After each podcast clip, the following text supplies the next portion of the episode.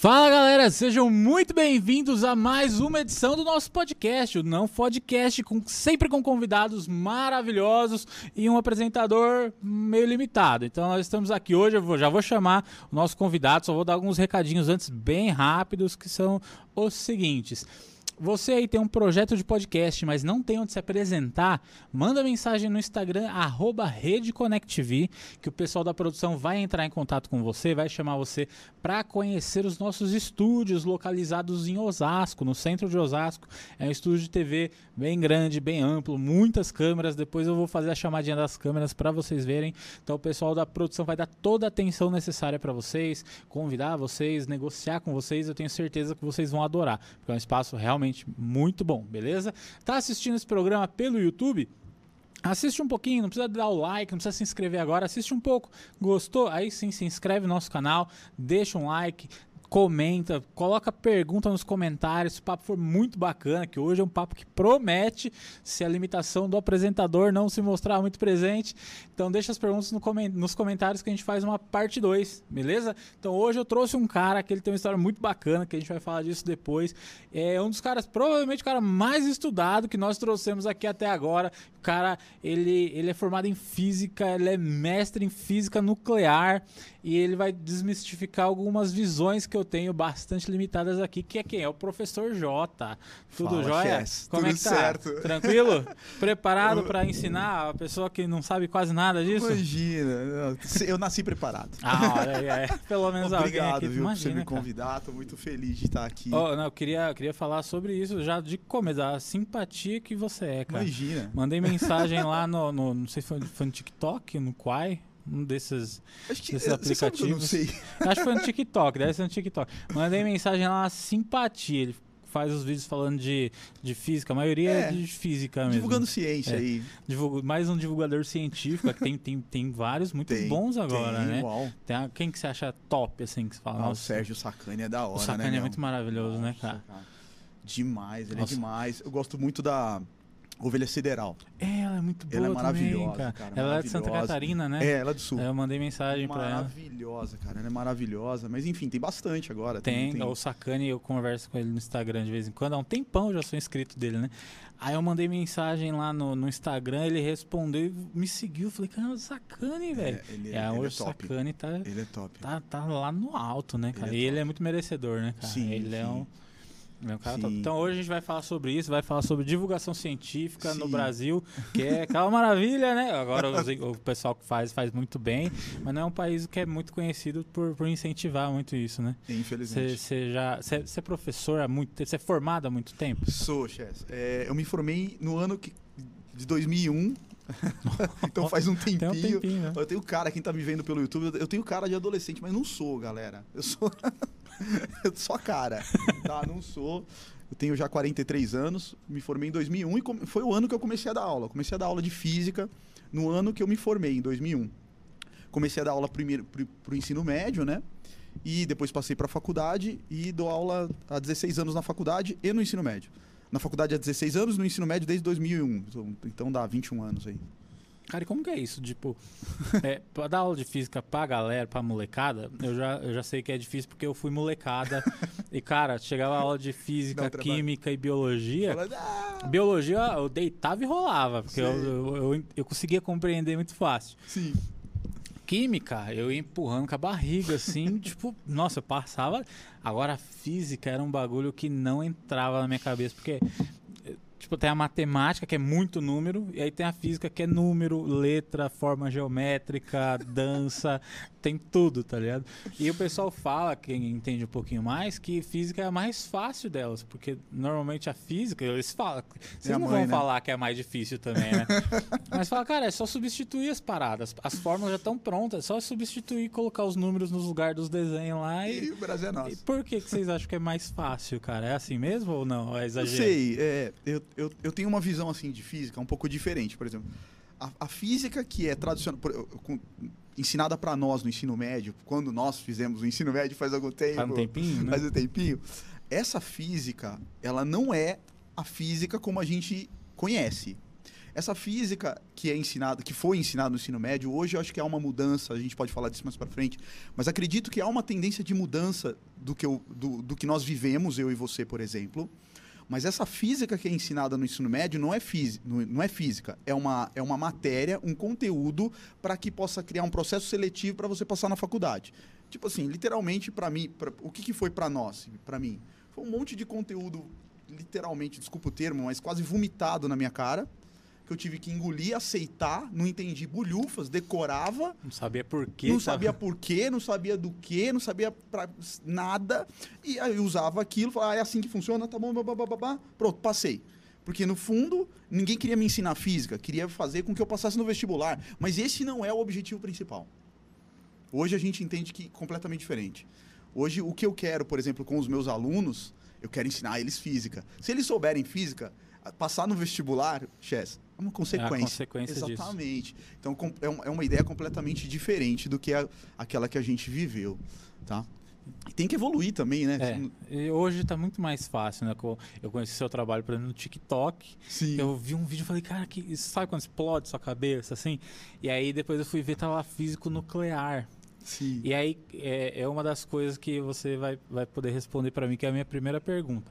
Quando eu, na minha ignorância, penso em física nuclear, a primeira imagem que vem é o trabalho do Homer Simpson. Ah, sim, cara. Que ele trabalha na usina nuclear, que tem tipo um Parece uma boca de um vulcão derramando uma lava verde lá. E tem a ver isso mesmo? O que, que é a física nuclear? Primeiro um comentário aqui, é, é, é uma ironia Homer Simpson na usina nuclear. É, é o pior cara. trabalhador do Meu planeta, Deus cara. Do céu, cara. Quem colocou aquele cara lá, é velho? É um gênio, cara. que, que esse cara... colocar o Homer. Eu fico imaginando, né? Assim, é, o, o, o, tinha um professor, Chaz, antes a gente. Fica tá tranquilo, fica tranquilo. É, olha só, tinha um professor que eu, que eu tive no mestrado que ele falava assim, cara, para você entender o que aconteceu em Chernobyl, basta você assistir o Homer Simpson. Não fui eu que falei, tá? Não, e ó, ninguém, não... é, ninguém tá zoando o que aconteceu lá em Chernobyl é, também, é, fique claro. É, que fique claro, é. é. Mas Na verdade, foi uma tragédia. É, foi, e a gente vai Mas a tragédia foi, foi sim um efeito ali, digamos de assim... De um Homer Simpson, de, um, né? de alguns Homer Simpsons Tava ali comendo, que estavam ali... É, comendo rosquinha em cima da mesa com os pés né? para cima. É, mas a usina nuclear Posso, posso falar aqui de. Fica à vontade. Fica, o espaço é seu, a gente está aqui para isso. Eu acho legal a gente falar, porque uh, a usina nuclear ou, ou os eventos nucleares, eles trazem uma ideia ruim. Eh, a maioria das perguntas que eu recebo em, em rede social, quando vão perguntar, não é como funciona uma usina, não é, pô, como a gente pode usar isso para benefício, mas é como faz uma bomba. pô, meu cara. Que é como se fosse uma coisa que você fosse responder assim, falando, não, você pega isso, junta aqui. É, é, entendeu? Então, então o que, que eu tô querendo dizer, assim? Muito mais do que essa questão, essa visão mítica de que a, a, energia nuclear é péssima, a gente tem que lembrar que hoje a gente tem muitos, muitos benefícios, gente, com energia nuclear. Muitos benefícios, né? Você tem países aí que usam a energia nuclear como matriz principal, não que isso seja o ideal, não estou falando que isso é ideal, estou falando que é uma Pô, é uma finalidade. Você tem outras aplicações de energia nuclear, como por exemplo na medicina, gente. Imagina, imagina, Chess, se você tivesse. Com, não vai acontecer com você, pelo amor de Deus. Pelo amor de Deus, mas imagina, ó, tô com, uma, tô com um negócio aqui dentro, aqui, mas não sei o que, que é. Meu, tem que abrir para ver. Não é melhor fazer um raio-x? É bem melhor. Não é melhor bem fazer melhor. uma tomografia computadorizada? Não é, melhor, não é melhor fazer um Positron Emission Tomography? Fazer, fazer um PET? Um é, Positron Emission Tomography. É uma ah. tomografia por emissão ah, tá. de pósitron. É, cara, não é melhor?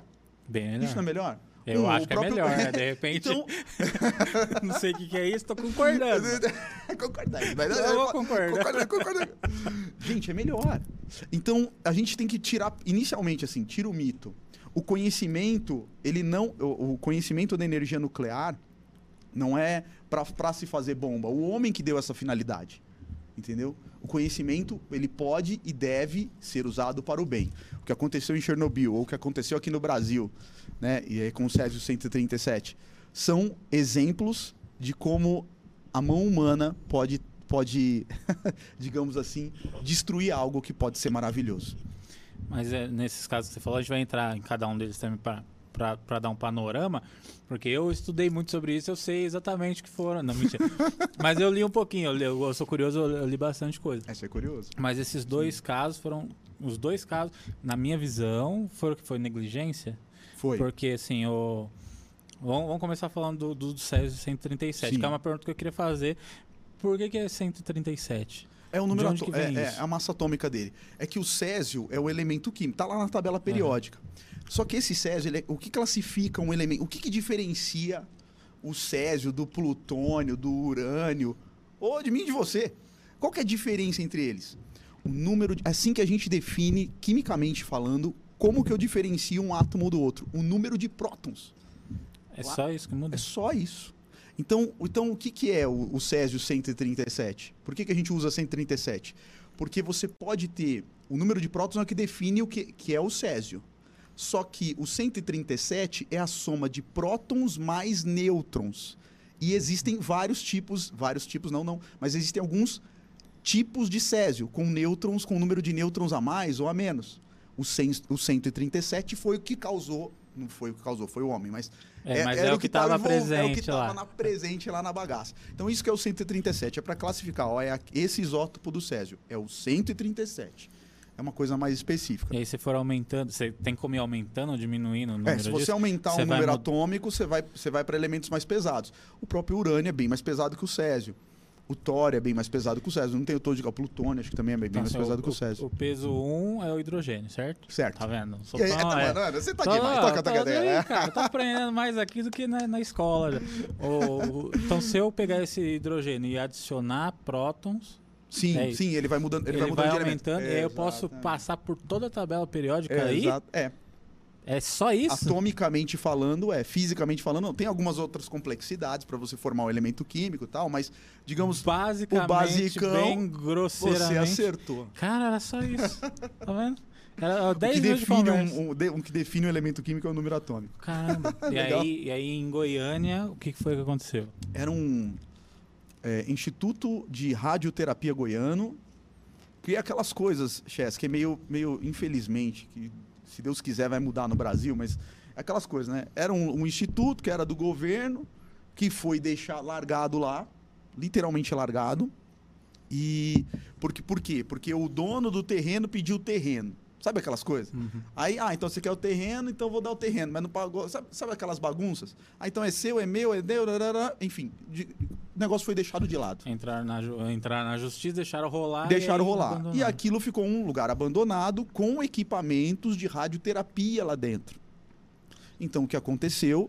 Entrou algumas pessoas para procurar coisas para que pudesse vender para o ferro velho. E, que, né? e aí, bem, bem, bem, você já entendeu o que aconteceu, né? Bem, eles pegaram, encontraram a cápsula de urânio, que obviamente é pesada e tem aquela. É uma luz azul, tá? Ela é, ela é bonita, é uma luz azul. Venderam para o ferro velho. É, tipo, só fazer um parênteses, é tipo uma luz brilhante igual essa atrás de você é mais brilhante. Nossa, cara.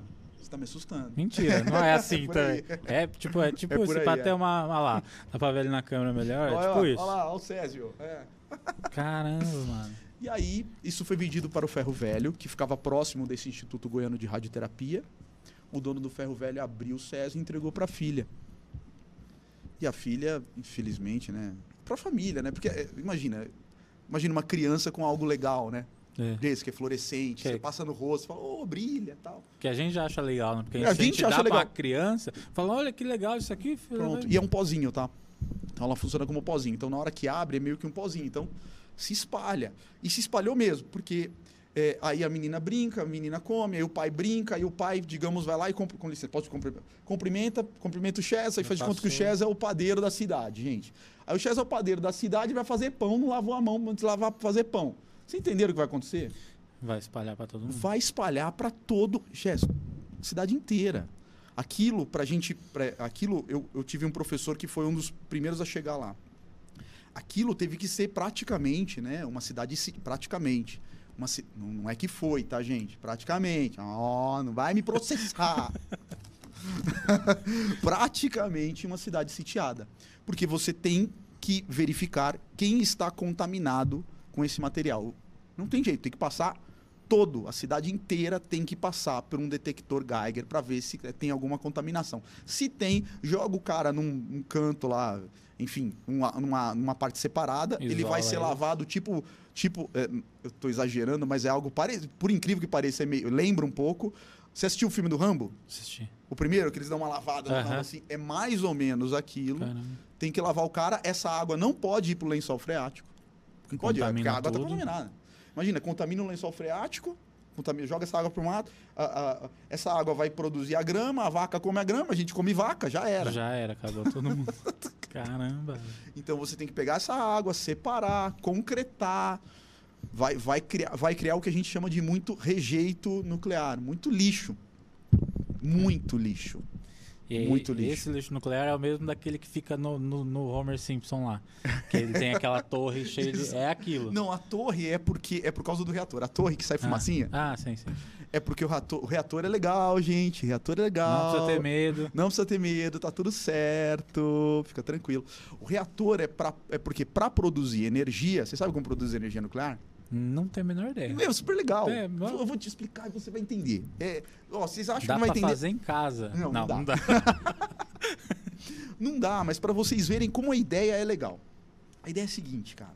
Ah, ah, o que que acontece? Átomos de grande número atômico, como por exemplo o urânio, né, famoso, que a galera tem medo e tal. Se você junta uma quantidade de átomo é, suficiente, ele vai é, suficiente ou dá start, enfim. Você junta uma quantidade de, desse material, urânio 235, ele vai fissionar. O que é fissionar? Calma. Você, ele vai quebrar, ele vai se partir em dois. Literalmente se partir em dois, igual eu estou fazendo, quem está vendo pelo YouTube, eu estou fazendo com a bolachinha. aqui. Ele vai se partir em dois. Ele vai virar outros dois elementos. Aham. Só que nesse processo, parte da massa é perdida, perdida entre aspas, porque vira energia. Hum. Essa energia, ela é feita dentro da usina nuclear para aquecer, vamos chamar isso aqui para ficar mais perto das pessoas, uma panela de pressão. É água. Aquece a panela de pressão. A panela de pressão não tem aquele vaporzinho de Aham, que o pininho fica girando. vai isso, isso. Pronto, tô- eu tô simplificando aqui. Se tem algum especialista vendo, pelo amor de Deus, né? tô simplificando, cara. Porque tem dessas também, né, chefe? tem O- todo o termo tem- técnico é, em volta disso. É, então eu tô usando coisas simples, que é o que é o, meu, que é o objetivo. Tem que, tem que simplificar para as pessoas. E aí, es- esse, essa, pressão de água vai empurrar. Por, é, a gente chama de lei de indução de Faraday, mas basicamente é vai empurrar grandes ímãs dentro de bobinas de fios. É só isso. Jess, se você girar um ímã dentro de um monte de fio, vai aparecer Shazam. Oh! Energia. Caramba. É só Então, isso. todo esse rolê é só pra movimentar os ímãs. Isso. Mas como é que você acha que é, que é, que é, que é a hidrelétrica?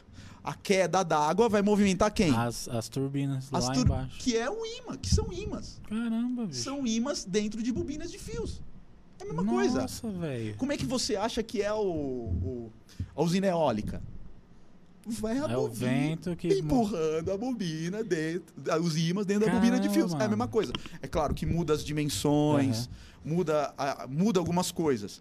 Basicamente, a estrutura física básica é exatamente a lei física, é exatamente a mesma lei de Faraday. Basicamente é, é ou, ou o ar, ou É, a ba- água, ou Exatamente. caso, é, é o combustível para movimentar. O que a gente precisa para aparecer energia elétrica aqui é movimentar um ímã dentro de um fio. É isso. Como você vai movimentar esse ímã? Pode ser a queda d'água, pode ser o vento lá soprando, ou pode ser o material radioativo se fissionando, liberando energia, aquecendo a água e o vapor de água fazendo empurrando o bendito Ah, é o vapor? É o vapor. que- É uma pergunta bem, bem estúpida, mas. Não, não. Assim, ó, eles usam, por exemplo, o urânio para fazer isso. pra- Por que, que eles só não esquentam água com fogo? Não é mais seguro? Porque de onde você vai tirar esse fogo? Você precisa de combustível. Mas faz umas caldeironas de carvão. É, lá, mas você já pensou o que pode causar o carvão no ambiente? Mas a- é, o carvão não acho que não é a coisa mais ecologicamente Você entendeu? correta. E, e pensa que esse chess é assim, é um processo natural. Eu não preciso praticamente fazer nada. Vai aquecer. Você entende que eu vou colocar lá é, um material radioativo, né? A gente chama de uranila, enfim. Você vai colocar um material fissionável lá, vai, vai deixar. Isso tudo é controlado, tá? Numa usina. A usina não explode que nem uma bomba, gente. Vai ter. Vai, não, não é isso. Não vai explodir como uma bomba. A usina não vai fazer isso. A gen- É tudo controlado. você freia os nêutrons que dão desencadeiam a fissão, você consegue frear. É, esse processo controlado ele vai, ele vai acontecendo dentro da usina naturalmente. Pensa assim, natural, não é? Eu não preciso. eh, O combustível é o urânio, eu não preciso pegar madeira para ficar aquecendo sem- Sei. Mas aí, o que que faz ele quebrar? É uma característica dele. Ah, ele normalmente já ele quebra vai sozinho. quebrar. O urânio 235, se você junta uma quantidade é, que a gente chama de massa crítica, ele quebra sozinho. Hum. Você Então o seu trabalho é juntar ele só.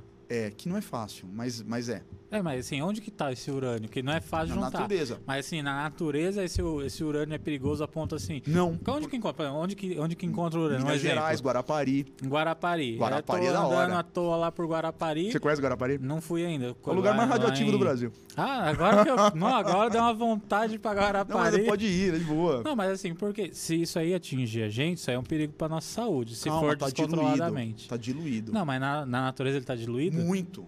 É ah, muito. então eu posso é, passar igual- de é igual, é igual- Você já viu aqueles, é, aqueles programas da, da, da TV que falam lá, os caras buscando ouro? Ele tem que Sim, pegar não sim. sei quantos quilos É, de terra pegar sair uma, montanha um camarãozinho de outro tamanho num- num- numa unha.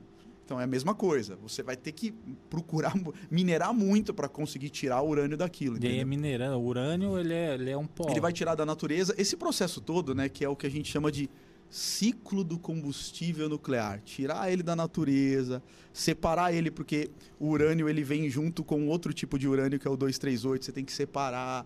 É um processo complicado. Nem todos os países detêm essa tecnologia, graças a Deus.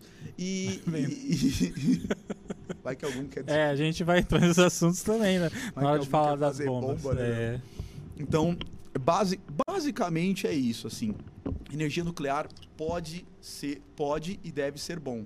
Na minha opinião, não tem que ser a única a ser usada, tá, Chess? É óbvio que tem alguns problemas. O, esses, esses produtos de fissão, tá vendo esses dois aqui, ó? Aham. Qual que é o problema? Esses dois aqui que quebrou, o urânio fissionou, liberou energia, aqueceu a água e fez energia elétrica. Uhul! Mas esses caras aqui, eles são radioativos. Esse é o Eles problema. viram outros elementos. Eles viram outros elementos e são radioativos. O que, que você faz com eles? Esse é um problema. Esse é um problema. Hoje a gente acomoda eles como literalmente rejeito nuclear, lixo nuclear. Não dá para jogar para o espaço, não dá para, não tem o que fazer e eles são radioativos, alguns por milhares e talvez milhões de anos. Caramba. Eu não lembro de cor aqui, por exemplo, a meia-vida do criptônio, mas, mas assim, é, é grande. É na casa dos mil, com certeza. Fica um tempasso lá. Vão ser radioativos por muitos anos. E esses aí não dá pra quebrar também? Ninguém quebrando, fala, quebrando até virar Ele hidrogênio? não tem essa característica. Caramba. Então isso é um problema. Caramba. Isso é um problema. Aí o, o que se faz hoje, se você tem uma, por exemplo, lá no, lá no aqui na USP, você vai ter um, um espaço para colocar todos esses rejeitos radioativos, que são concretados, né? É um rejeito radioativo, ele é concretado naquela coisa igual a gente vê no, no Homer Simpson, tem lá, Sei. sabe aquelas aquelas parece umas um- uma, uma, uma coisa grande assim, de, Aham. de- de aço. Sei. Então é, é igual do desenho lá. Eles colocam, concretam e guardam. Caramba. E aí continua sendo radioativo. Então, Vai dizer, ser. vocês explodiram É, a... O concreto, você sabe que dá uma, dá uma aliviada no nível de radiação que, aquele, que aquele emite. E também não vai permitir que as pessoas se contaminem, né? Não vão pôr a mão, porque está tudo totalmente selado. Mas é um problema. Caramba. Então, no caso da guerra, se tacar a bomba na USP, eu... Não, não pode passar avião na, em cima da USP. Não, mas na guerra o pessoal vai meter Não, bomba não põe onde bomba lá. que... Não, pelo amor de Deus. Aí dá, aí dá ruim. Assim, Se espalhar aquilo, tipo, ah, é, uma não, bomba... dá ruim, dá ruim, dá ruim. Dá muito ruim. Che- Chernobyl, por exemplo, foi um, que foi um caso grave, né? Chernobyl foi muito grave, foi muito grave, muito grave. Chernobyl é, é, foi tão grave que ele quase, quase virou uma bomba. Caramba. De tanta besteira que a galera corria conseguiu o fazer risco lá. de explodir literalmente tudo aquilo ali? Corria. E corria o risco de explodir literal, tudo aquilo ali. Claro que não ia matar todas as pessoas da Europa, mas ia tornar a maior parte da Europa inabitada. Caramba. Aquela região de Chernobyl, é, que hoje é, é Ucrânia, né? um- É uns 40 quilômetros de Kiev, ela, ela vai ficar inabitada por uns 20 mil anos. Caramba. Praticamente pra sempre vendo o- a expectativa de vida do humano, que não é muito É. inteligente, né? Daqui 20 mil anos talvez nem, É, nem esteja aqui, né? exatamente, exatamente. Caramba. Mas assim, o, Oh, Em Chernobyl, em Chernobyl chegou a explodir um reator, não foi? É, ele expl- explodiu. mas ele, ele não explodiu como uma explosão, como uma bomba, tá, Ah, Chess? tá. Imagina, ima- sabe a panela de pressão? É- é Imagina a tampa, puf, Ah, tá. Não foi como se tivesse... Não, não, não. Ah, não foi. O que, o que ele superaqueceu, e vamos fazer um exemplo aqui só para trazer uma para as pessoas entenderem. Imagina que a tampa da panela de pressão foi para o espaço. E dentro da panela de pressão tinha um monte de material radioativo. Vocês imaginaram? É isso que aconteceu. Voou material radioativo para o céu. Imagina a água da panela de pressão voando para todo lado. Foi isso que, aí voou para todo lado. A região. Chess, a- a- eles detectaram que ocorreu o acidente, porque você sabe que estava no período da Guerra Fria, né? aham. A, A União Rússia- a União Soviética, Soviética não queria falar que, aquilo, que aquela tragédia tinha acontecido. Foi detectado na Suécia. Caramba. Um- um- uma usina nuclear na Suécia foi fazer medição de rotina, porque óbvio tem que fazer medição de rotina, e percebeu assim, eles passam com um detector dentro da usina, dentro dos reatores, aí ele vai fora, do, vai fora da, da, da, da região da usina. Eles perceberam que a radiação fora da usina era maior do que dentro, mas como? Tem um, tem um concreto aqui. Tem- se, se o problema fosse daqui, dentro seria maior do que fora. É. Ou tem algum vazamento, Entendeu? ou tá vindo É, de outro lugar. porque se tivesse vazamento, te- imagina, tem que atravessar a parede. Ué, eu ia detectar, vem de dentro. É. Vem- tem que atravessar a parede, não tem jeito. Então viria de dentro. Dentro estaria com mais intensidade do que, Do que fora. fora. Não era o que aconteceu. Aí começou a pressionar. Aconteceu alguma coisa, aconteceu alguma coisa, aconteceu alguma coisa. Pressionaram até que, a, até que a União Soviética assumiu o acidente. Pediram ajuda para a Alemanha, enfim. O meu conselho aqui para quem está assistindo, assi- é, pode, pode falar daí. Pode, fica tranquilo, pode falar tudo. Pode falar. Então você pode falar, eu vou dar um conselho. Assistam a série que está no HBO Ma- mais, que chama Chernobyl. Ela é bem fiel ao, aos fatos ali trágicos que aconteceram, né? Tristes e trágicos. E aí você acha que se tivesse explodido mesmo, como E aí na habitar a Europa. poderia, ia matar todo mundo que tá lá? Tipo, Ia. não, não diretamente, talvez. Porque a Ah, não, aquela radiação região lá ia, ma- ia matar mesmo. Ia explodir, Ia- de- Ia explodir mesmo. mas aí quem sobrasse ainda ia Que sofrer... ia sobre... os- Quem sobrar ia radiação. ter que sair correndo. Caramba, porque eu, eu, que eu, que eu li na internet, até nem sei se é, se tá aqui pra, pra me né? ajudar com relação a isso, foi que a, esses, esses materiais, eles, eles são leves, assim, para ser levados com Por isso que a ar, Suécia detectou. etc. Mas que parte dele foi detectada até lá perto do, do- Portugal. do Canadá, Portugal, essas coisas assim. É verdade. Caramba. Eu tinha uma, tinha uma área do. Não é para se preocupar o que eu vou falar. Tudo emite radiação. Não é, pra se preocup- preocupar. É, A gente tá falando de galera, eu bomba, de alguma lugar que coisa, explode. eu falo- não se preocupa. vamos mudar de assunto. Chess, vamos mudar de assunto. Falar falar de coisa espaço, boa. vai falar do é, espaço, Pelo amor de Deus, Chess, você vai me ver complicar, mano. A galera vai ficar fazer, vai fazer negócio lá na frente da, de Angra. É Não, bom não vai ficar mais preocupado, é bom que fica mais ligado. Gente, não, é, energia nuclear tem muitos benefícios. Obviamente, como tudo, se bem usada. Se mal usada, gente. Se mal usada, uma caneta pode matar, Chess. Uma caneta pode matar. Então, então a gente. A questão não é o conhecimento, não é a energia nuclear, mas é o que o homem vai fazer com isso. A velha história máxima. No, no caso de Chernobyl, por exemplo, se- se- seria uma tragédia de dimensões inimagináveis. Deixa eu contar essa história aqui, que é boa. Tudo que foi importado, que importa, é importado, tudo emite radiação, tá, Chess? Tudo. Tudo. Absolutamente tudo. Até nós. Até nós. Agora, é claro que são a, a gente hoje a gente controla tudo, sabe qual é um limite máximo, sabe qual é o limite mínimo. E, por exemplo, se você pega algum, algum enlatado, alguma carne que vem da Europa, vou dar um exemplo aqui. Carne foi comprada lá da Europa. Uma, uma, par- uma parte tem que ir para um instituto como o IPEM, por exemplo, aqui em São Paulo, para eles fazerem a medição e ver se está nos níveis aceitáveis, você entendeu? Aham. Não vai, não vai todo, to- toda a carne. É, mas eles Pega- tiram a amostrinha Pega a amostrinha e tal e leva igual lá. a Receita Federal faz com as nossas importações Ex- lá da China. né? Exatamente. Por motivos diferentes, né? Mas eu ouvi falar, tem um amigo meu que importa uns bagulho aí. É tipo isso, vocês pegam uma amostrinha pra dar uma olhada, né? Ex- Você entendeu tudo. É, entendi. Esse amigo meu entendeu muito bem. Nossa. Você entendeu. Os níveis de radiação emitidos pela carne da Europa são muito maiores do que emitido pelas carnes da Argentina. Até hoje. Até hoje. Mas por causa disso? Por causa de Chernobyl. Caramba. Doido. Caramba. Não, não, não, não é pra ficar desesperado, pelo amor de Deus. Não é Tá vendo que você quer comprar aquele Angus, aquele Hereford lá, não, né? não. Fica eu tô de falando olho. de ser maior, não é, não é. É maior, é uma curiosidade, ó, é Aham. maior. Mas ainda é dentro de um nível seguro. Totalmente. Então, quando você olha uma totalmente. pessoa, você fala assim, ó, só achei que aquela pessoa é meio tóxica. Às vezes é que ela importa muita coisa. É, vezes tá- eu até tá- fiz, até fiz um cálculo esse dia pros TikTok, quantos raios-x a gente- a gente tem que tirar pra, pra poder chegar num nível onde realmente a- eu ter certeza que a radiação vai te matar. É na casa de cento e tantos mil, eu não lembro aqui da Caramba. resposta. Eu fiz um vídeo, eu fiz a conta, eu fiz a conta, mas dava, dava na casa de cento, cento e tantos mil. Raio-X. É, você tinha que dizer- fa- todo dia lá. Se você não for um skatista, você, você tá, tá livre. O skatista tá muito ruim, né? Tem que ser skatista Então, eu ruim. só tô dando um exemplo de comparação pra pessoa não ficar assim, puxa, vai morrer. Não, não. É, mas eu, eu vi um negócio desse que falava da banana, que a banana ela também emite Também. tudo, né? Emite radiação e a banana, você precisaria comer, sei lá, quantas milhões de bananas. deve ser muito banana. Esse quase cálculo de até uma agora, vez. até agora eu quero É, ver. cara, eu vi isso aí na internet, nesses vídeos de curiosidade, assim. Não sei quantas milhões de bananas tem que Mas comer tem que ser de uma vez pra você, pra você, pra você morrer. E tem com- que ser de uma vez, porque depois você É, elimina. Porque vai É verdade. eliminando, né? Mas e tem os produtos que, por exemplo, lá, lá em, em Chernobyl, eles fizeram um sarcófago lá, que eles Sim, sarcófago, é um lá, sarcófago. que, que pararam tudo. E porque demora, tipo, pra sempre. Pra... Vai, 20 mil anos. E quem vai ter coragem de morar depois? Porque tem o pessoal que faz turismo lá ainda, né? Tem. Mas é perigoso isso aí, pessoal? Porque eu- não, eu, vi- porque tem- hoje o tem- turismo lá é controlado.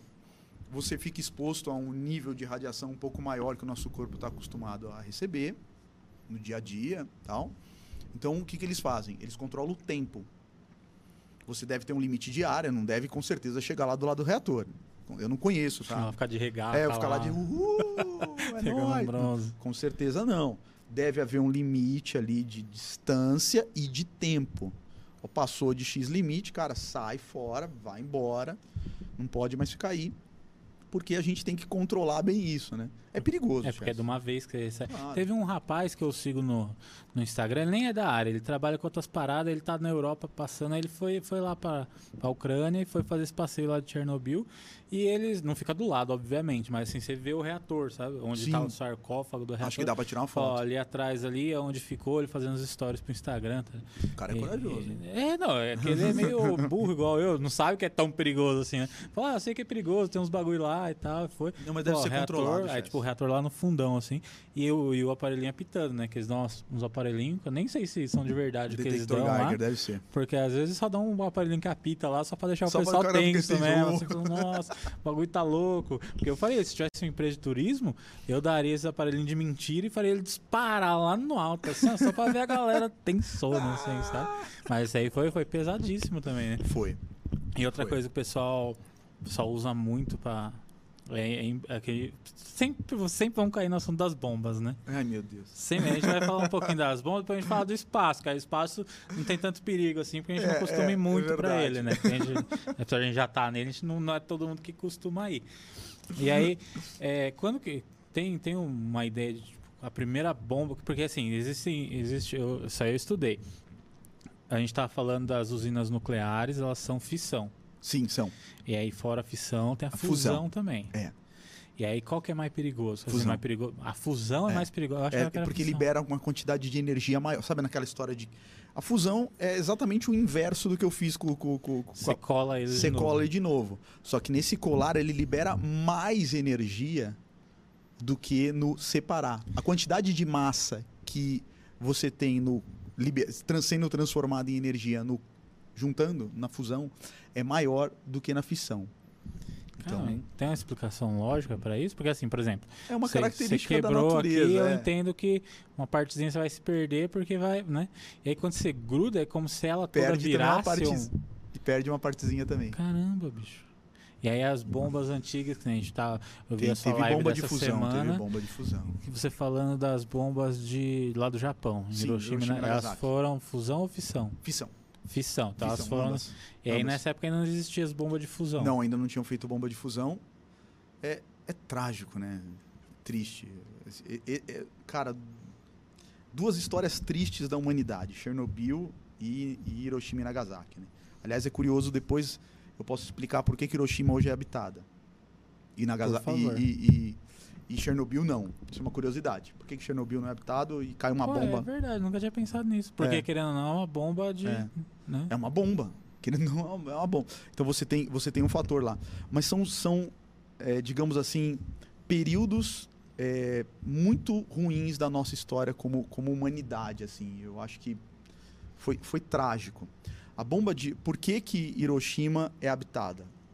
Acho que são dois os fatores principais. Teve um, lamentável dizer isso, mas eles explodiram a bomba a 100 metros do chão para maximizar. É bem, vou usar o português para matar mais. É, é lamentável porque era uma cidade de civis, né? Isso que é o. Ela é triste. É, a, a guerra por si só já não é é a coisa mais triste, inteligente do mundo. É, Aí quando você vai atingir lugar civil ainda. é- é triste. Ela não explodiu no chão, né? Ela explodiu no ar. Então maximizou o campo de ação, matou mais pessoas. Esse é um, esse em contrapartida, para que hoje Hiroshima estivesse est- é, é, está habitada, isso contribuiu, porque espalhou os rejeitos radioativos por uma dilui mais. Hum, não concentrou, diluiu. A outra coisa que foi um fator preponderante para hoje Hiroshima ser ser habitada é que a bomba ela tem um objetivo diferente da usina. A usina ela quer queimar o combustível muito aos pouquinhos, muito aos pra pouquinhos, gerando energia. para gerando aos pra pouquinhos. A bomba eu quero, quero algo muito rápido. Buf, buf. Então, por incrível que pareça, a quantidade de material fissionável de urânio numa usina é infinitamente maior do que na bomba. Na bomba você tem uma quantidade muito menor, concentrada, mas muito menor, porque você, o seu objetivo é um, é um tiro rápido. É um, é um, é um tiro, ah, é um, Só um sprint. ali. Buf, explodir ali, causou aquela desgraça. Na usina não, você precisa de muito combustível porque você quer gerar aquilo por muitos anos, então você vai queimando aos poucos. Então a quantidade é um, foi um fator preponderante e claro o fato de explodir a 100 metros do solo. Você entende que isso é péssimo porque Sim. matou pessoas, mas em contrapartida tem essa questão de ajudou a diluir o material radioativo. Aí, se ela tivesse caído no chão, ia ser mais ou menos É, ia ficar, mo- ia ficar mais em, em localizado. Chernobyl, que ali eles precisaram fazer o sarcófago para prender tudo. É, ia ficar mais fica- localizado. E aí, pra- jogando no ar, mas ele, como que recolhe isso? Ela ele canta não sozinho? recolhe. É, é esperar, é esperar diluir. Eu não tenho dados de, de, de- de Hiroshima, mas eu tenho certeza. Eu não tenho dados de Hiroshima, mas eu tenho certeza que os níveis de radiação daquela cidade são maiores do que São Paulo. Tudo, tudo emite radiação, lembra disso. Ni- Mas lá é até maior. hoje ainda Lá tem mais, maior. mas Eu, já- não, eu não, não tenho dados, tá, gente? Não, não pesquisei. Mas lá com certeza é maior. Caramba. Não, não que vá fazer mal para alguém, senão não teria ninguém lá. Ainda mais o, o- a ciência japonesa, aliás, parabéns, eles são espetaculares. Não, não ia. são muito gênios, né, cara? São, são. Então não teria alguém lá, com certeza, se não tivesse níveis seguros para se viver. Então nesse ponto aí. Caramba. Ah, vamos falar de, de- bomba não, gente. Não é, É, pra ó, fazer bomba, esquece tá? as bombas. Esquece. Vou falar uma coisa boa que eu vi essa semana também. Tava vendo, ó, tem um professor, que ele é professor de geopolítica. Sim. Até chamei ele pra vir aqui. Ele é deputado também, é o professor Rock, que é o Reni Ozzy Kukier. Ele é mestre, assim, ele, ele fala. A parte política a gente tem as discordâncias, mas também não é o caso. E, mas a parte geopolítica ele é muito inteligente. Sim. Aí tem um vídeo dele que ele fala da geopolítica do Ártico. Hum, E aí ele tá contando que a Rússia, eles estão tá, tem as rotas marítimas pelo mundo e tal, e que em mais ou menos uns 20 a 30 anos vai ter uma nova rota que passa pelo Ártico por causa do, do degelo das é, Degelo. é, por causa do degelo do Polo Norte lá, ela vai passar pelo meio do Polo Norte. E a Rússia é o país que tem mais navios quebra-gelo. Que eles têm uns navios que conseguem ir quebrando o gelo grande mesmo e atravessando. E aí os novos navios da Rússia, eles são movidos a energia nuclear. legal. Então, tipo, é uma coisa assim, você coloca uma quantidade ínfima lá de combustível nuclear, que não sei se é urânio, é um bagulho pesadão lá, e você abastece uma vez a cada quatro anos. Então, tipo, o tanto que você gastaria de ou carvão, ou combustível, ou alguma coisa assim, eles substituem por 4 quilos lá de urânio, uma coisa assim, e fica 4 anos passeando, passeando assim, trabalhando, economiza pra caramba É e diminuiria. Então, quer dizer, é uma das, das, Umas aplicações. das boas aplicações. Claro. Ah, tá vendo? O, o, Brasil tem um projeto ainda da década de 80 que, que, que eu não sei como está hoje, tá? Que é o submarino nuclear. O Brasil tem um, tinha um projeto de subma- submarino nuclear. É, não sei como está hoje o projeto submarino nuclear, mas ele estava sendo parte dele estava sendo construída, inclusive, também lá no IPEM. Então são coisas, você tá vendo? Uma aplicação legal. O, o último rover, os dois últimos rovers que foram enviados para Marte, o Perseverance e o Curiosity, eles não são de energia solar, é nuclear. Ah, é? É. Perseverance foi esse que foi o último Foi, agora. foi, foi no começo do ano passado, no Soltou meio um do ano passado. helicóptero lá, Isso, um drone. né? é, exatamente. Nossa, esse é louco. Exatamente. Esse aí é energia nuclear. Legal. Hum. Então, você tem, você tem umas finalidades, né? Então, então, a energia nuclear pode ser uma boa, gente. E fora o uso na medicina. Olha que coisa maravilhosa. Eu sei. Eu não quero ficar voltando nesses assuntos, mas ó, vamos supor, tá? Você vai fazer rir, né? Não, não, é só uma curiosidade mesmo. Tipo, ó, o Perseverance foi lá pra Marte, tá lá bonitinho em Marte. Ah, tá. Eu pensei que você ia perguntar É. de bomba. Falei, Mas eu vou voltar, calma, é isso mesmo. Mas o lançamento do foguete ainda não. Hoje tá muito melhor. Mas não- ainda não é a coisa mais segura do planeta. Não é o meio de ah, transporte já mais seguro. Você quer chegar. Se no lançamento de um rover desse, do, do foguete que leva esse rover pá, pá, pá, pá, dá ruim, é perigoso? tipo assim, ó, lançou o foguete que tem o Perseverance dentro ano passado, né? Ano passado. Se na subida ele Dá um explode. Não que tinha uma bomba, mas alguma reação lá deu errado, explodiu o bagulho. É uma quantidade a se preocupar? A, combustível do. eles pensam nisso. É pensado.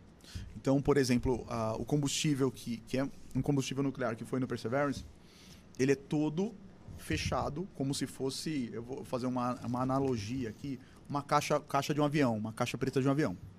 Ele não vai explodir, ele não vai sair de lá. Vai explodir tudo, vai queimar tudo, mas ele vai cair, vai cair intacto. A gente Caramba. vai encontrar, porque ele tem um detectorzinho lá, um sinalzinho de rádio, e vai, obviamente, levar para um instituto para para ser para as devidas devidas recorrências. Mas, mas assim, a gente não quer que isso aconteça, né? É, não tem um teste empírico ainda Não de que tem- isso Não funcione. queremos que isso aconteça, pelo amor de Deus. Não, é só a dúvida. Mas aí também não é caso de bomba, de Não, não, não é, destruição não. e tal. Não. Porque o pessoal, para esses bagulho de bomba, o pessoal é muito criativo, né? Ah, é. Eu, Eu vi sei. aquele filme do Dan Brown lá, que, que era um livro, do Código da Vinci. A antimatéria. É. Você acredita que eu não vi esse filme até hoje? Eu sei que eles falam da antimatéria. Antimatéria é perigosíssimo. Eu li, eu li o livro antes, né? Sim. Aí no livro eu falei, porra, que bagulho louco. Mas Aí como é quando que eu é? Me o filme- conta aí. Os- os- ele, ele, junta mesmo? né? É assim, ó, eles têm uma quantidade muito pequenininha de antimatéria. É, mas já Então é como se fosse uma ampolinha assim de 1 ml que ele Sim. coloca dentro de um tubinho que tem uma criptografia e deixa preso lá Sim. e esconde em algum lugar do Vaticano. E aí, porque eles querem juntar tudo, né? Ciência Sim, com sim. religião e Sim. zoar o barraco todo e tal. E ele esconde em algum lugar do Vaticano. E aí começa a dar algumas dicas de quem eles vão, que eles querem matar a galera ainda antes de explodir essa bomba. Porque é quando o Papa dá um anúncio lá, uma época do ano, aí o Vaticano tá lotado de, de peregrinos, o pessoal que vai lá assistir e tal. E aí ele vai, vai dando dica de coisas que estão na Bíblia, mas na história, mas não sei o que, não sei o que, não sei o que. E aí algumas pessoas vão morrendo em cantos da cidade, assim, diferente, em Roma. Sim. Até chegar na última, que era com um cronômetro que tinha nessa bomba de antimatéria. É, se abrir, no, no contexto do filme ou do livro, se abrir a cápsula, explodia. No contexto do filme, você tinha que encontrar ela e abrir e desligar o, Ah, a paradinha tá. que tinha dentro para ela não explodir. Justamente Tá. para ela não explodir. E aí no.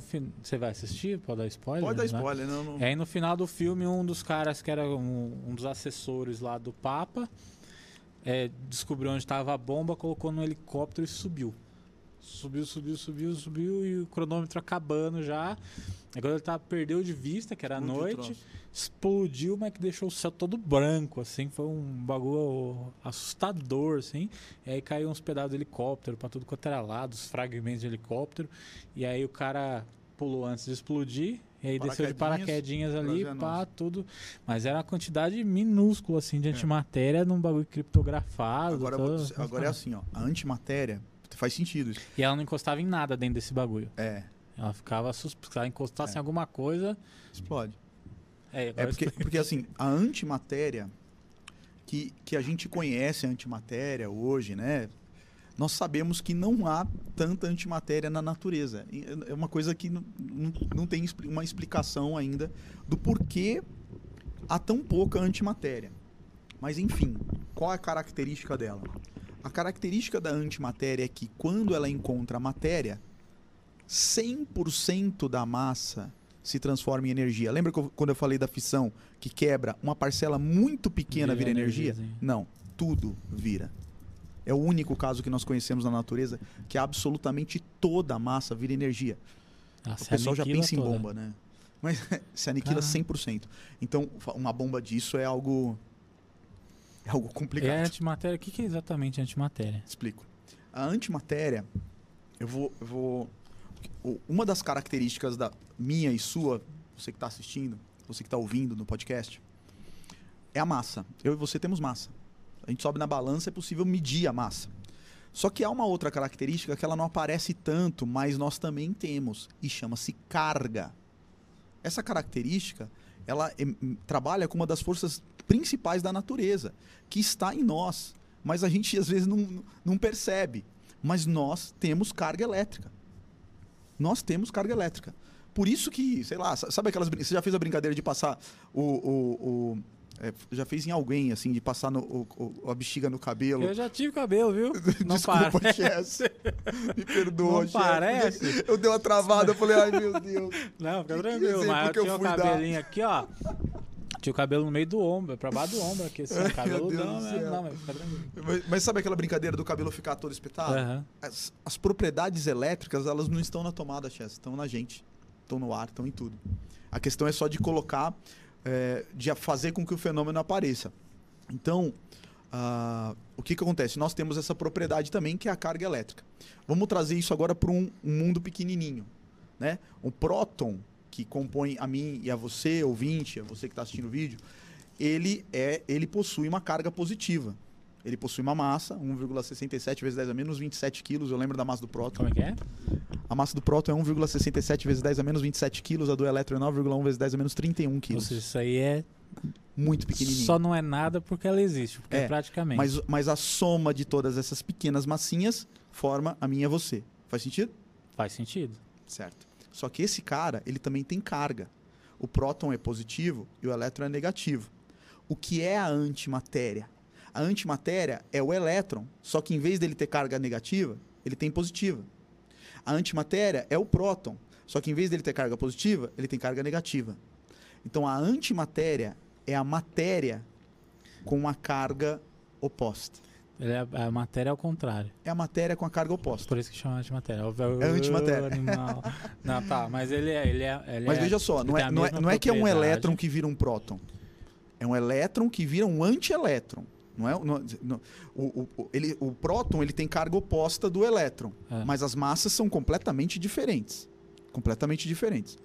O antielétron, a antimatéria do elétron, que é o positron, ele tem a mesma massa do elétron, só a carga é diferente. Isso é a antimatéria, mas é muito rara de se encontrar na natureza. Ah, isso aí é palpável na natureza. Ela existe. Ela existe. E por que- I- Inclusive, se você já fez tomografia, se você está assistindo, ouvindo, se você já fez tomografia por emissão de positron, parabéns, você já produziu antimatéria. Caramba. Positron é a antimatéria do elétron.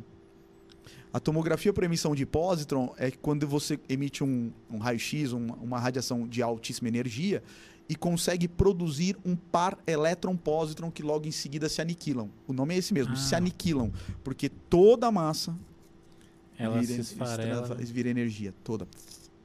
Só que nesse caso é um elétron e um positron. é- é, não é muita massa. Essa energia ela é detectada e, e transformada em imagens. Coisa boa, chefe. Caramba, que, quem inventou Coisa um boa, desse, coisa cara? boa. Por isso que tem um monte de prêmio Nobel pra, pra, não, tu- mas tem pra que dar mesmo. pra- olha o dos bagulhos que os caras inventam, é, cara. é muito louco. Então a antimatéria, ela, por exemplo, você falou do positron, você falou do elétron, ela pode ser. O positron é o quê? O nome, o positron ele, ele é o Ele quê? é a antimatéria do elétron. Eu é a antimatéria do elétron. Então, a antimatéria é o positron e o elétron só. Tem Exata- outras. ca- outras... Tem, tem. Toda partícula tem sua antimatéria. Ah, tá. É E- essa desculpa, pergunta. Toda partícula. toda Então, partícula o tem sua positron é uma antimatéria. partícula. O pósitron é uma partícula. Então aí ele tem o. Ele vou tem- chamar grosseiramente o antiprósitron, o antipositron, que é, que é a antimatéria dele. É Não, não.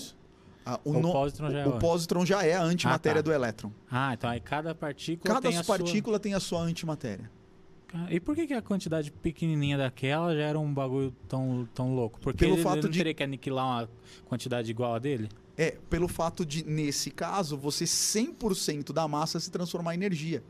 Esse, esse é o grande problema.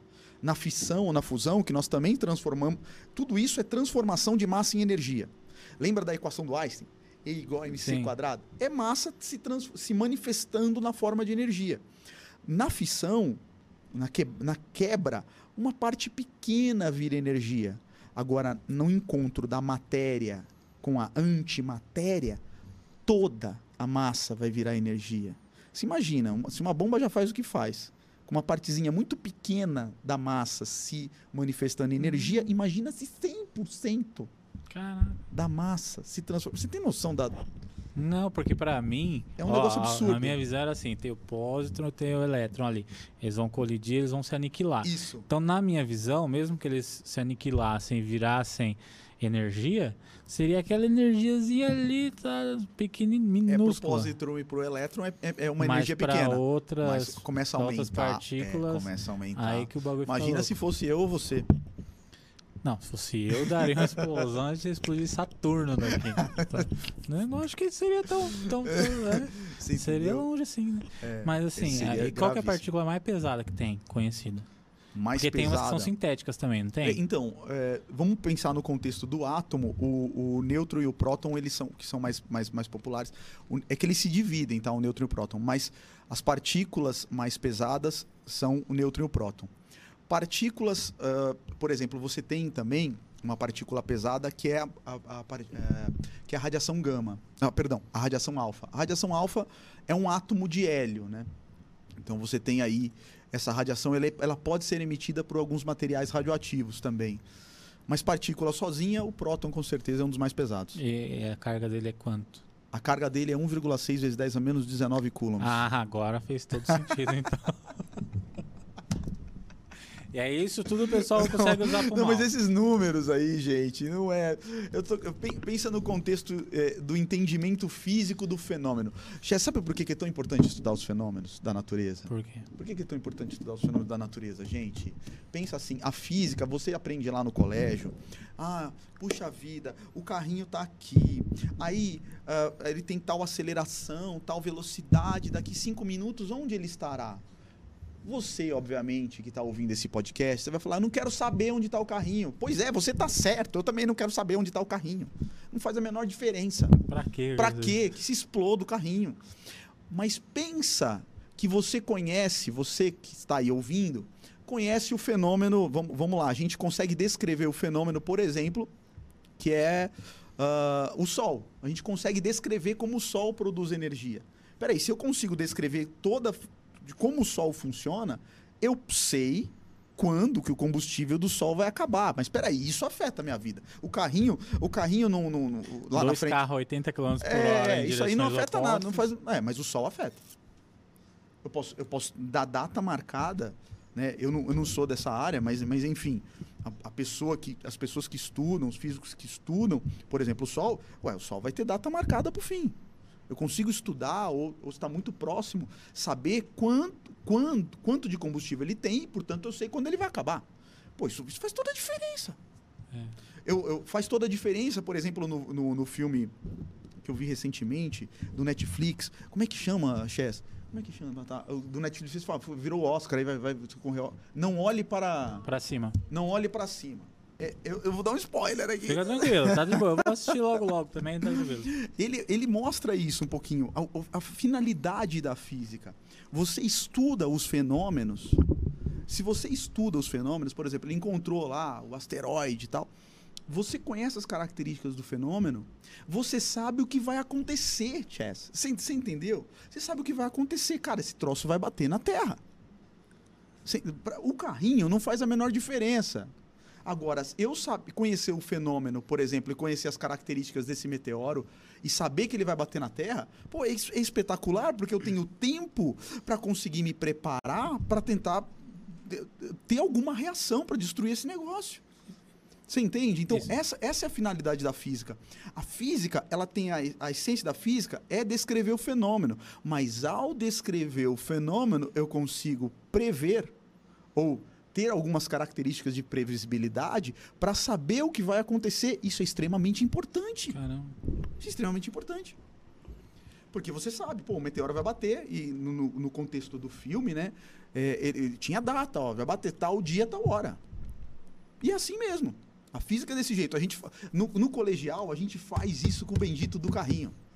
Eu faço Podia isso. Podia fazer um exemplo muito mais legal. Eu né? poderia, exatamente. Né? Chegar na escola e falar, ó, oh, galera, Exata. vai bater um asteroide com a Terra aí. Exato. É, muda, muda completamente e a, a gente depende de vocês para saber como é que Qual vai é a data que ele vai bater. Vocês têm que descobrir. Mas muda completamente. E as equações são as mesmas, você vai, claro, simplificar, você vai usar movimento uniforme, uniformemente variado, o natural. Mas não é o carrinho. É, é, o, mete é, o, é um meteoro. É um meteoro né? que, se eu não descobrir, vai, vai, vai, vai, vai extinguir a vida na Terra. Pô, cara, mudou completamente. Muda a energia da sala. Muda a energia da é sala. Um isso louco, traz a essência do que é a física. É por isso que a gente estuda os fenômenos. É por isso que eu estudo os fenômenos, não, não, não importa se são quânticos, enfim, nucleares. É, é, eu, eu estudo os fenômenos da natureza para que eu possa descrever esses fenômenos e usar isso a nosso benefício é para nosso benefício. É para a continuidade da espécie. Caramba. Né? E só de, só de olhar um asteroide desse, dá para saber a composição dele? É, Sem acho... observações, né? Não é só sim, sim. Ah, ah, é gelo. Tá, não. Você olha, apontando para ele, dá para saber? É, em geral, os astrônomos usam, é, pela, pelo, por exemplo, quando ele passa perto de uma estrela, né? Ele, ele emite uma parte de uma cauda. Então eles podem detectar pelas cores, eles conseguem saber mais ou menos do que é feito. Tá? Uh, isso não é um processo simples, eu não sou especialista nisso, Chess, para te dizer assim. Mas com certeza é possível você ter uma noção do que é feito um meteoro a partir da interação, porque isso a gente faz com tudo como, como, como é, eu nunca, ninguém nunca viu um elétron, como é que a gente sabe que ele tem essas características? Pela interação dele com a matéria. Então eu não olho diretamente para o asteroide, mas eu olho como ele interage com as coisas que estão ao torno dele. Caramba. Por exemplo, como é que a gente sabe a massa uh, das luas de, de, de, Marte? Eu não lembro das as massas da lua de Marte de cabeça, mas eu sei que a gente sabe. E é muito simples. É só você ver quanto tempo demora para as luas de Marte dar uma volta em torno de Marte. Pronto, acabou você conhece a distância, com um bom telescópio você vai saber a distância, você sabe qual é a massa da bendita da matéria, da, da luazinha de Marte lá, que chama é, Phobos e Deimos. As é, de acordo com a, com a gravidade da, desse, desses, são satélites, desses satélites naturais com o planeta, é por, é por é, isso, você sabe? É, porque, porque a interação gravitacional, ela é, ela é basicamente, assim, gravitação universal, é simples. É simples. Gravitação universal de Newton é simples. É simples. O que, que é? Ele traba Newton trabalha com a interação, entendendo a gravidade como uma força. Hoje a gente sabe que ela não é, mas funciona bem no papel. Funciona bem, porque a consequência. Hoje, hoje a gente sabe que a consequência da gravidade é uma força. Então, e você conhece a equação. Então, se você tiver todos os parâmetros, ué, é só isolar na fórmula, sabe uhum. assim? Por exemplo, é, é, assim, é assim que se descobre. Como é que se descobre a massa, a massa do, do Sol? Como é que eu sei que eu... Eu fiz um vídeo eu no TikTok. Ó, é assim que calcula a massa do Sol e com equaçãozinha simples. Ué, eu preciso do tempo que a Terra dá, dá, dá uma volta em torno do Sol e eu preciso da distância entre a Terra e o Sol, só isso. Uma distância com um bom telescópio eu consigo e o tempo, para quem não sabe, que a Terra dá uma volta em torno do Sol, são 365 dias. É em média. em é, média. exatamente é, 365. Mas, é, é, exatamente, em média. Mas assim, você entendeu? São uhum. coisas simples. São coisas simples. E as pessoas criam esse mito. É, O lance, do, do- o lance assim, da, da, da física hoje, que eu acho que tem, tem um papel importante hoje, por exemplo, na divulgação da ciência, é exatamente é de, desmistificar e mostrar para as pessoas que nem sempre o nosso senso comum bate com a verdade. Como assim? É assim, Chess. Por exemplo, você vai no ano passado lá, vou dar um exemplo, tá? Você vai no ano passado lá, ano passado, 2021, é, tá certo. Ah, o Richard Branson e o Jeff Bezos, né? Foi. Foi pro espaço. E eles transmitiram no YouTube, né? O que- o que- o que- Foi Mano, aliás, foi lives, da cara. hora pra Foi, caramba. legal pra caramba. Pô, da hora pra caramba. Serjão narrando, Galvão Bueno da Mano. astronomia. E, e, cara, e, eu- e eu curti. Eu falei, mano, que Muito louco, né? Muito louco o Sérgio narrando e a gente narrando, pulando. gritando lá. gritando e eu lá, cara, que da hora, que da hora, pulando. E você fica pensando lá naquele momento, porque era tudo ao vivo no YouTube, a galera dando uma flutuada, né? Uau! Estão no espaço sem gravidade! O senso comum me faz pensar que pelo fato dele flutuar, eles estão sem gravidade. Isso acontece até comigo, qualquer um. Mas não, Chess. Ali, a gravidade aqui na Terra vai dar 9,8. A altitude que o Bezos chegou, a gravidade vai dar 9,42 metros por segundo quadrado. Quer dizer, praticamente a mesma coisa. É a mesma coisa! É a Caramba. mesma coisa! Aquilo não é falta de gravidade. Lá é o por... senso comum me leva a pensar que Que aquilo é eles- falta de gravidade. Mas a ciência nos mostra que não. Então, não é aquilo, não é falta de gravidade. Só para saber o que, que é aquilo, aquilo é uma queda livre. É igual quando você tá no brinquedo do Play Center é, e.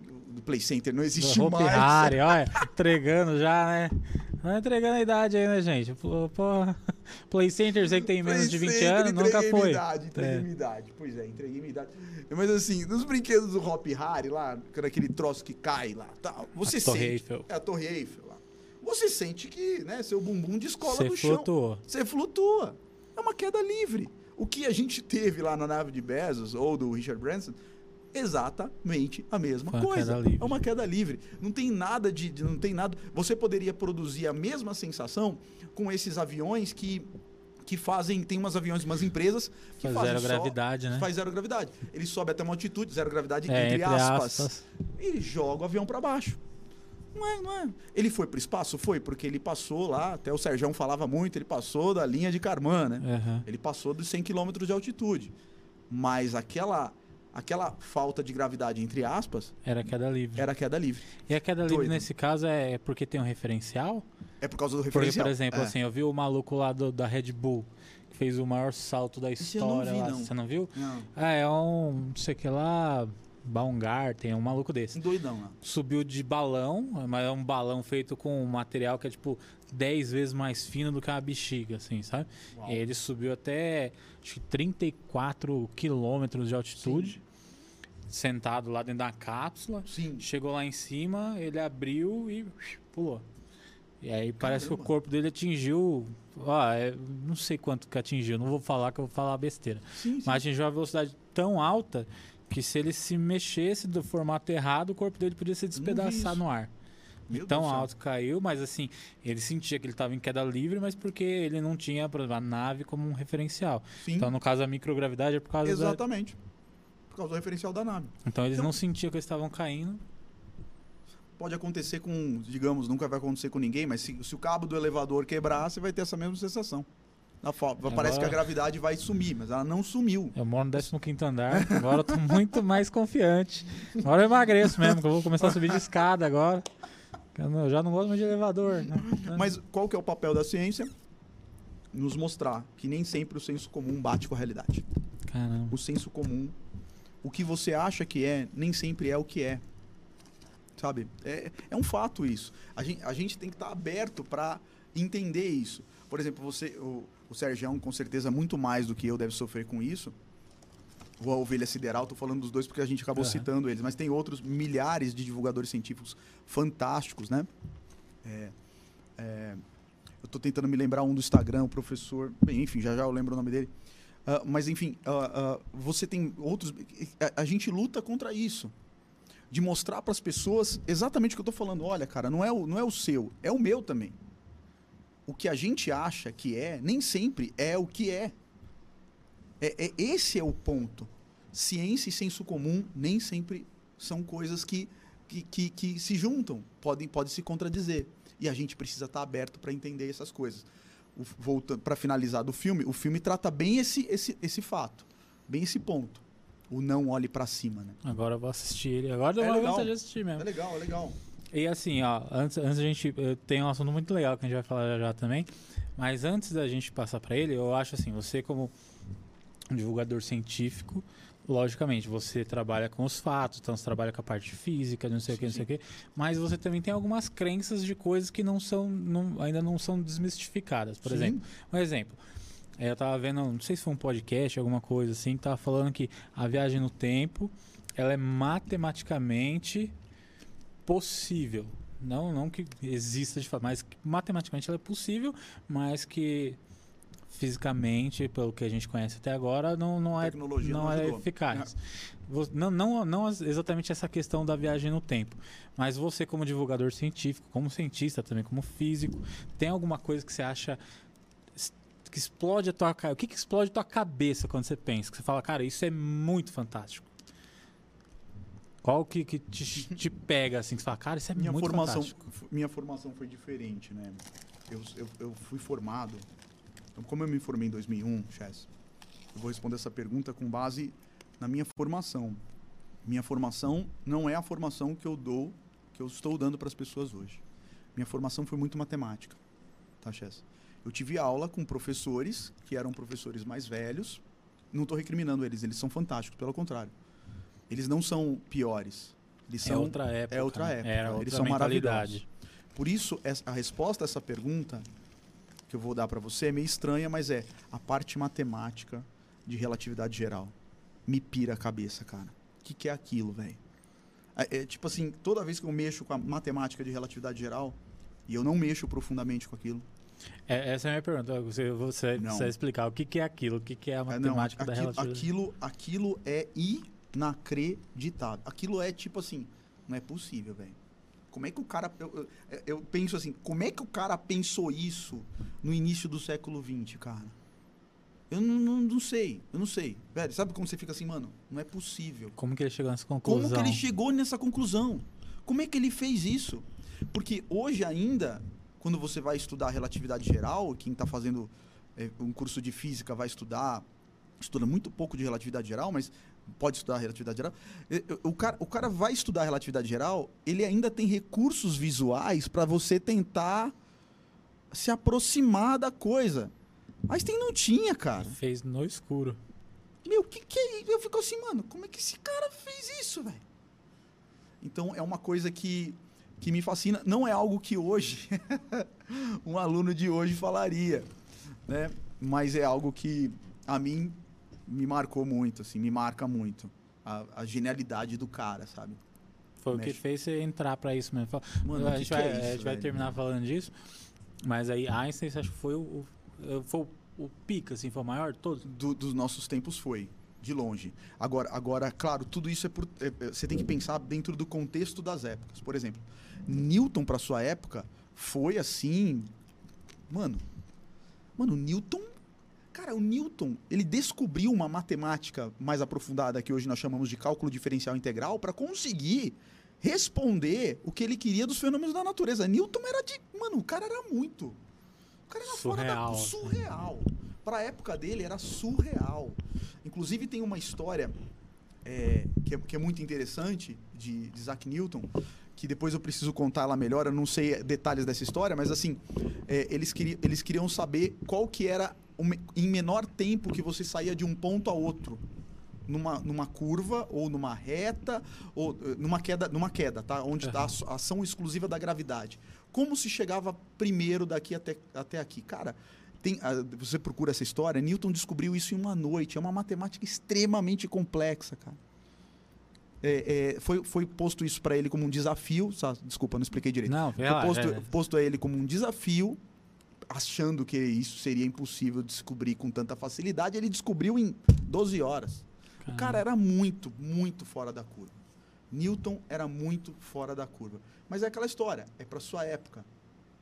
Einstein, para nossa época aqui, meu, com, um, século XX, né? Porque uhum. no fundo, no fundo, eu e você somos é, do século XX. É, é, é, é século XX.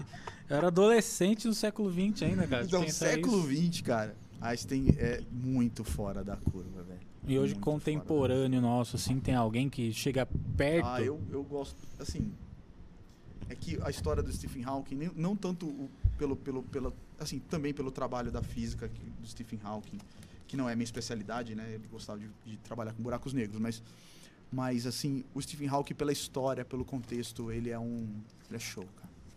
Ele é o mais próximo ah, que a gente ah, chegaria é, do, é. do Newton na época dele, do é, Einstein na época dele. O Stephen Hawking é fora da curva, cara. Pensa que o Stephen Hawking fez isso, cara, numa condição de uma doença que era degenerativa, queria matá-lo com 30 anos de idade. Ele viveu até mais de 70. É. Então, pensa, pensa o cara desenvolveu o que desenvolveu nas você entendeu? Leva em consideração não só o que ele fez, mas de onde ele partiu. E era um cara, que ele era muito ligado cara, em, na, que... na, questão de tecnologia, questão de que mídia. Cara. Porque ele era um cara que o pessoal fala que ele era muito engraçado também. Sim, sim, ele, ele apareceu no Big Bang Theory mas é, um monte de vezes, de milhões de vezes. Tem as entrevistas engraçadas, tem uma entrevista dele que ele fala sobre Piada. universos paralelos, uma coisa assim sobre outros universos e tal. É uma brincadeira que eles fizeram na TV americana. Mas ele é piadista mesmo. E aí o cara perguntou alguma coisa para ele sobre universos paralelos e o cara era humorista também. E aí ele falou, é, tem um universo paralelo que você é engraçado, alguma coisa assim, sabe? Eu vi. Ele dava no meio, assim. Ele dá uma... Ele dá uma... é, tá achando barato, cara, achava barato. E aquelas passagens do Big Bang Theory que ele faz, são ele é, mesmo, é, muito é, bom ele. e é muito boa, é, é muito Eu acho que isso ajuda a aproximar muito. No, seu caso foi diferente porque você foi atraído pela parte de matemática, né? Sim. Mas às vezes tem muita gente que vê essas paradas e fala, mano, como que um, um físico, como que um, Sim. sabe, um, um, cara especialista, ele tá numa coisa que é tão simples pra gente, tão palpável, Sim. ele não tá escondido atrás de um, de um lugar fazendo as coisas dele. Aí começa a atrair os olhares para isso. Eu gosto muito daquele outro. O o The Grace Tyson. Ah, o Tyson, é. Cara, eu acho ele muito baita bom. divulgador, cara. né? Acho ele muito bom. Eu assistia o Cosmos lá você com assistiu, ele lá. Você assistiu a nova, a nova é, do que tá no. É, o nova é o que tá. É que, que tá com ele, né? É. Tem duas temporadas com ele, né? Tem, tem não sei se eu não, não vi. Tem uma tudo. no Disney Plus. Que tinha o antigo que era com, com, com o Sagan. Com o Sagan. E agora tem dele. E ele Isso. eu acho muito bom. O jeito é que ele bom. explica é muito fácil, assim, sabe? Até eu ele é consigo é entender. não.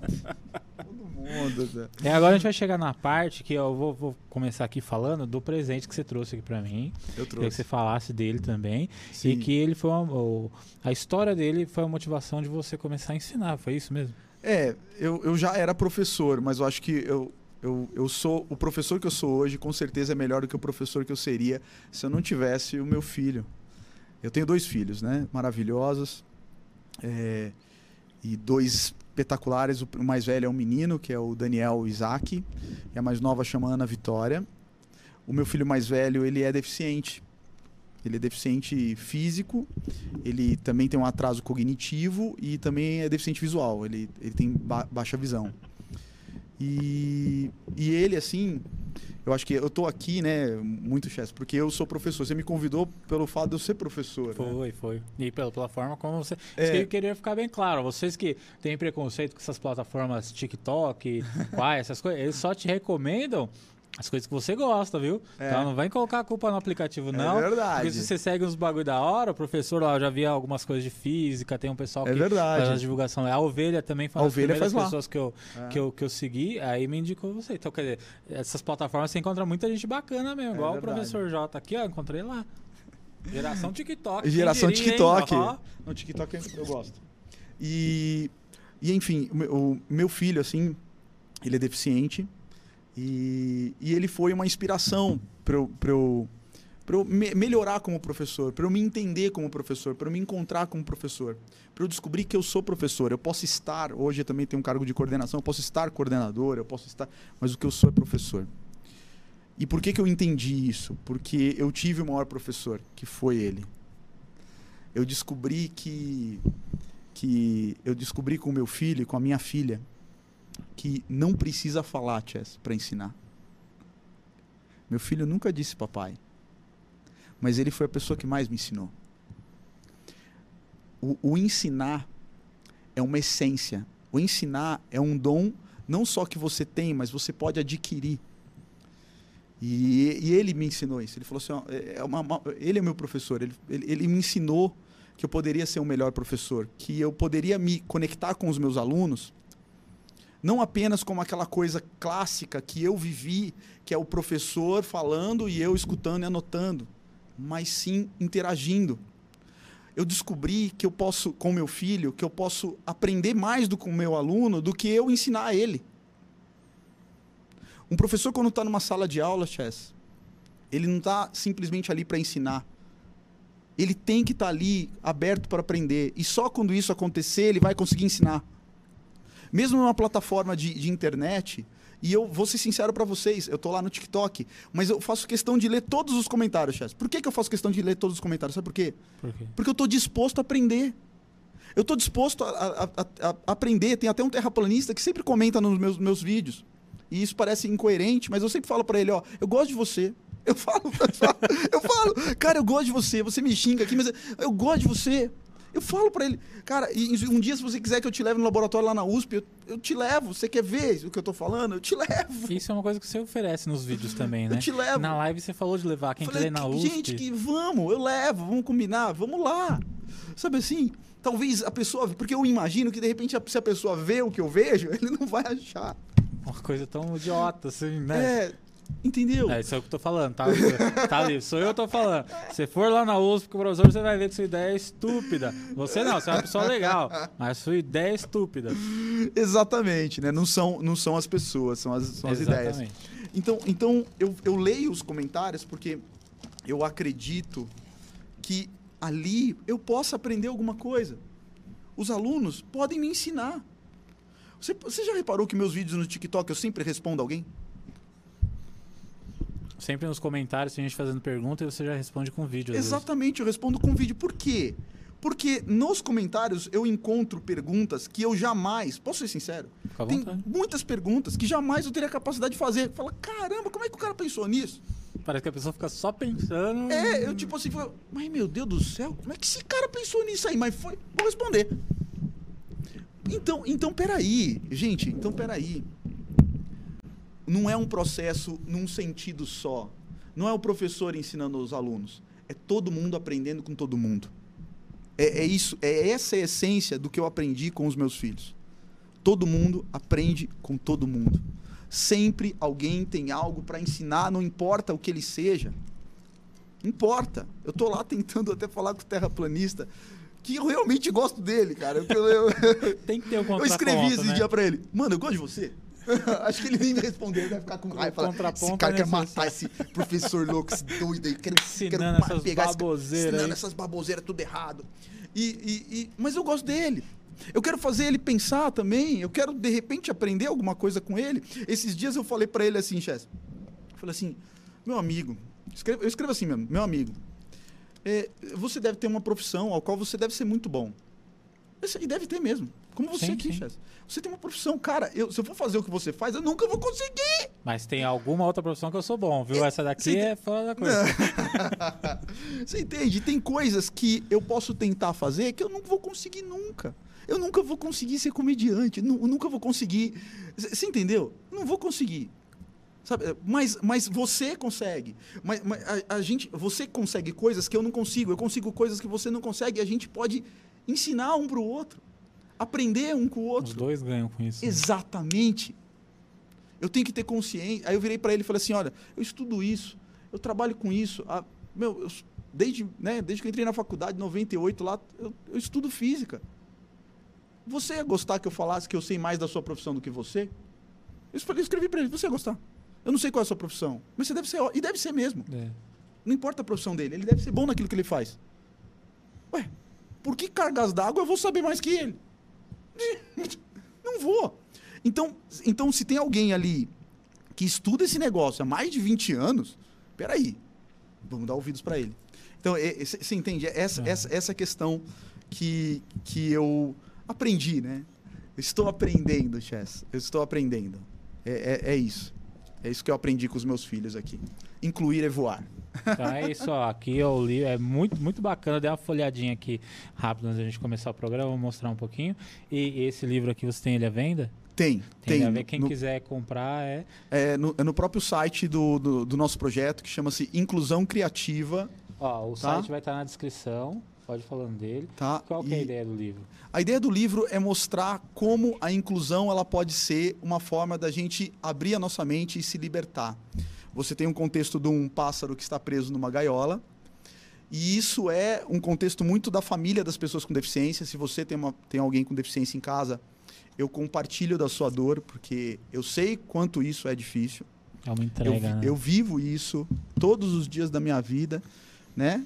E vivo com muito amor e se eu chorar aqui, você não liga não, né? Fica tranquilo. Eu tô me segurando aqui porque eu tenho filho Tô pequeno. ficando velho, eu fico E, chorando. meu. e Calma, calma. quando você tem filho, você É. sempre, sempre- fica tranquilo, relaxa. E, É que ó, fica tranquilo, tá de boa.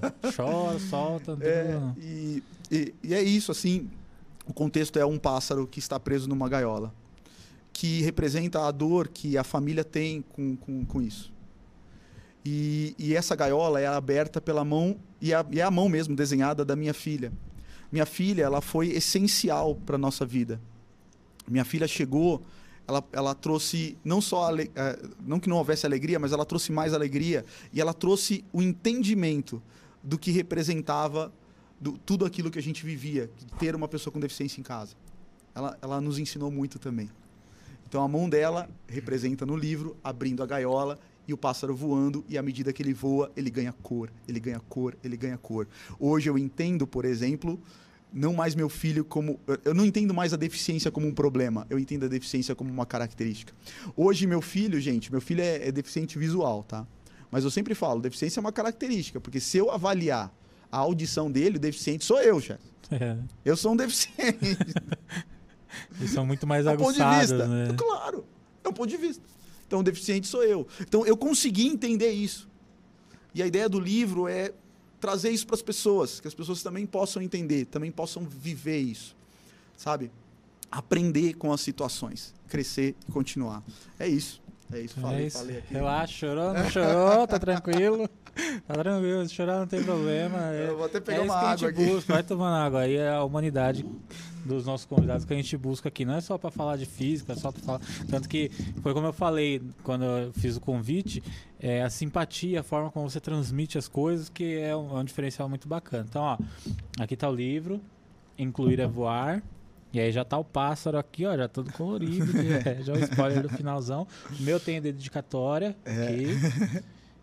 Então, é isso. Parabéns pela, pela trajetória, de verdade. Obrigado, Muito obrigado isso. por aceitar o convite. Eu que É, agradeço. espero volte mais vezes. Agora Só A convidar. gente vai conversando e vai tendo mais ideias. Vou abrir caixa de perguntas, a gente faz um pergunte lá. Os vídeos daqui também, depois a gente vai fazer os cortes. Os que te interessar, eu mando pra você pra você postar. Eu é quero tudo, postar. É, é tudo nosso.